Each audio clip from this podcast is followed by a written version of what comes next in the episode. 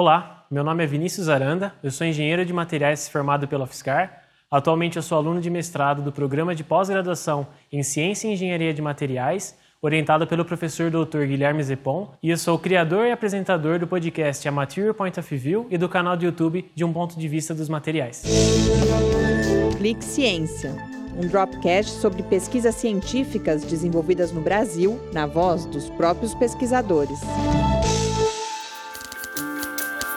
Bom, eu faço meu projeto de mestrado no Laboratório de Hidrogênio em Metais, onde eu estudo ligas que absorvem hidrogênio. Mas você deve estar se perguntando, né? Por que absorver hidrogênio em ligas metálicas? Bom, hoje a gente sabe e vê muito o desenvolvimento de tecnologias para a produção de energias a partir de fontes renováveis, sendo elas a partir do sol, a partir do vento e até mesmo a partir das marés. E um dos grandes desafios é ainda a estocagem dessa energia. Acho que uma das maneiras mais simples que a gente tem de armazenar energia hoje é através das baterias, por exemplo, as baterias dos nossos celulares, computadores e até mesmo dos carros. Uma outra forma de se estocar energia pode ser através do hidrogênio. O hidrogênio é um vetor energético e, se produzido a partir de fontes renováveis como as que eu citei, nós podemos gerar um ciclo de energia limpa, onde nós temos a produção do hidrogênio verde. Com isso, um grande desafio está relacionado à produção do hidrogênio, que é propriamente a sua estocagem. Nesse sentido, nós temos, por exemplo, a estocagem em tanques de alta pressão. Eu acho que o paralelo mais comum é o botijão de gás que a gente tem dentro de casa. Com isso, nós temos a necessidade de usar grandes tanques com volumes muito grandes e com altas pressões de hidrogênio. Como o hidrogênio tem uma, uma densidade muito baixa, por ser uma molécula muito pequena, há necessidade de colocar muita pressão.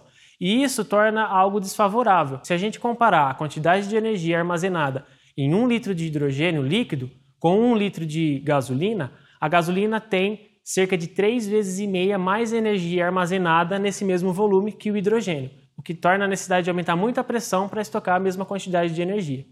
Nesse viés, usar materiais que podem absorver hidrogênio e que conseguem fazer isso em uma, em uma pressão muito menor, até mesmo sem pressão, é muito interessante. Com isso, nós temos materiais como as ligas que absorvem hidrogênio e formam os hidretos metálicos. Esses materiais têm a capacidade de interagir com o hidrogênio e formar uma ligação química entre o átomo da liga e o átomo de hidrogênio, formando algo estável, o que permite uma estocagem de energia mais eficiente e mais segura. No meu caso em específico, eu trabalho com ligas multicomponentes que absorvem hidrogênio. Se a gente fosse fazer um paralelo com as ligas convencionais, uma liga convencional como o aço, que tem ferro e carbono, apresenta apenas o ferro como elemento principal. Óbvio que nós podemos adicionar outros elementos para mudar essas propriedades dessas ligas, mas em geral nós temos sempre o ferro como elemento principal. E isso também acontece para as ligas como ligas de alumínio, de titânio, de magnésio, que têm esses elementos como elementos principais. No caso das ligas multicomponentes, nós temos mais de um elemento principal, variando entre 4 a 5 elementos.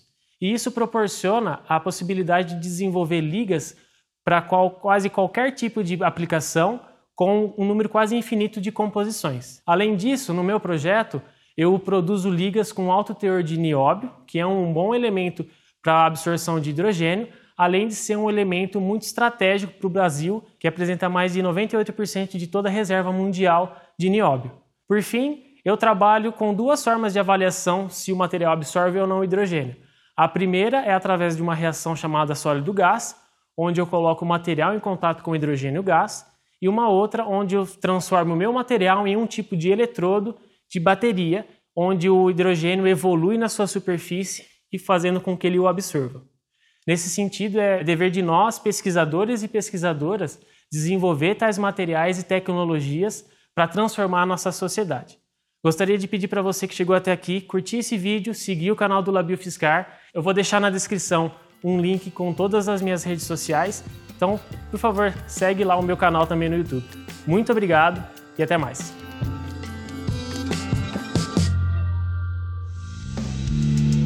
Ciência é uma produção do Laboratório Aberto de Interatividade para Disseminação do Conhecimento Científico e Tecnológico, o LAB, e do Centro de Desenvolvimento de Materiais Funcionais, o CDMF. Saiba mais, visite www.lab.fiscar.br. Apoio Fundação de Amparo à Pesquisa do Estado de São Paulo, FAPESP, e Conselho Nacional de Desenvolvimento Científico e Tecnológico, CNPq.